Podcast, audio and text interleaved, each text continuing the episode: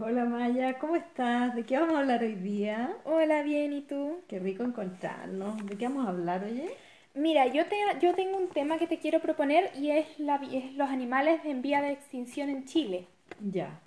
Oye, pero espérate un poquito. eh, vamos a hablar también acerca de la responsabilidad que tiene el hombre en este proceso de, o en este proceso de, de- de extinción de los, de los animales.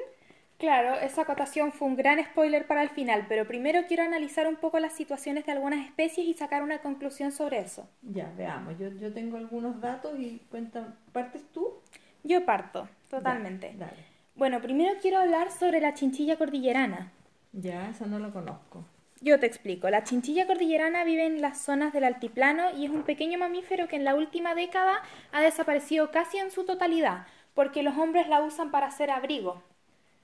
Chuta, para hacer abrigo. Yo, yo he escuchado hablar de la piel de chinchilla, es preciosa. Si desaparecen todas, no las vamos a ver más, o sea, ya no las vamos a alcanzar a conocer. Bueno, mira, yo te puedo hablar, yo sé acerca del zorro culpeo. Los zorros culpeos que son tan lindos, ¿te acuerdas de esos que, que Me vimos? acuerdo. Ya, eso. Es- Los zorros culpeos viven en, en las planicies y han desaparecido de algunas zonas. No está todavía en vías de extinción, pero ya sí se ha notado que en algunas zonas ya que antes eh, habitaban ya han desaparecido. Y sabes que los cazan porque se los comen. Qué terrible, ¿no? Sí, atroz. Mira, atroz. existen otros animales que también se están extinguiendo porque se los comen. Por ejemplo, la rana chilena. Esa es la más grande del país y está en estado vulnerable, casi pasando a extinción porque también se la comen por la carne a pesar de que está protegida. Oh, yo soy vegetariana, por eso y por mucho más, la verdad, pero siempre que, que como carne pienso en el sufrimiento de los animales y no, la verdad es que no. Claro. Bueno, creo que eso responde la pregunta que, hici- que hicieron al principio y seguramente el hombre es el causante de esta, de esta extinción de animales y de muchas más. Oye, ¿y tienes alguna otra, otra especie de la cual tengas información? A ver, por ejemplo, el huemul, que este yo creo que todos lo conocen porque está en el escudo de Chile. Los huemules no se ven mucho porque viven en las zonas cordilleranas, pero es una especie protegida y que está en extremo peligro de extinción. A ese lo cazan con fines deportivos, ¿te lo crees? Con fines deportivos, chuta, ya me estoy deprimiendo, creo que es demasiada la tontera y la maldad. Por último, ya cazar para comer, pero pff, por como entretención ya eso es demasiado, ¿no? Opino lo mismo, ¿no? Sí, mira, yo, yo sé, eh, con respecto al zorro chilote, yo sé que él es cazado por los granjeros en el sur de Chile, bueno, en Chiloé, porque se meten en los gallineros y entonces los granjeros para, para proteger a sus gallinas los matan.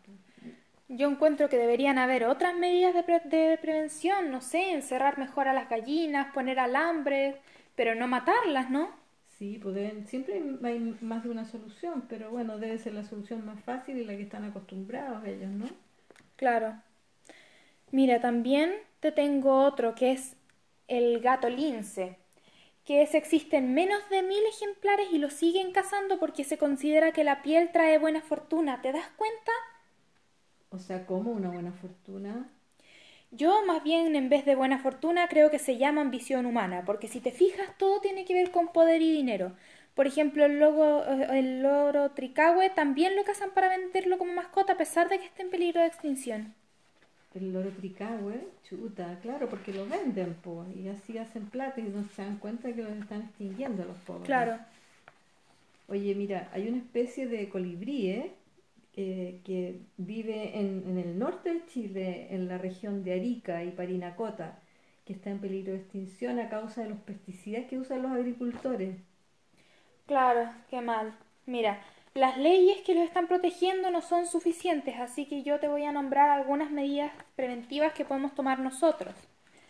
Por ejemplo, no pueden participar en actividades como de explotación animal, como circos, o no fomentar el tráfico ilegal de animales. Y por favor, crear conciencia, porque hay mucho que se puede hacer, pero lo más importante es ser consecuente, ¿no? Es verdad, yo creo que hay que educar y educar y educar, eso es lo más importante.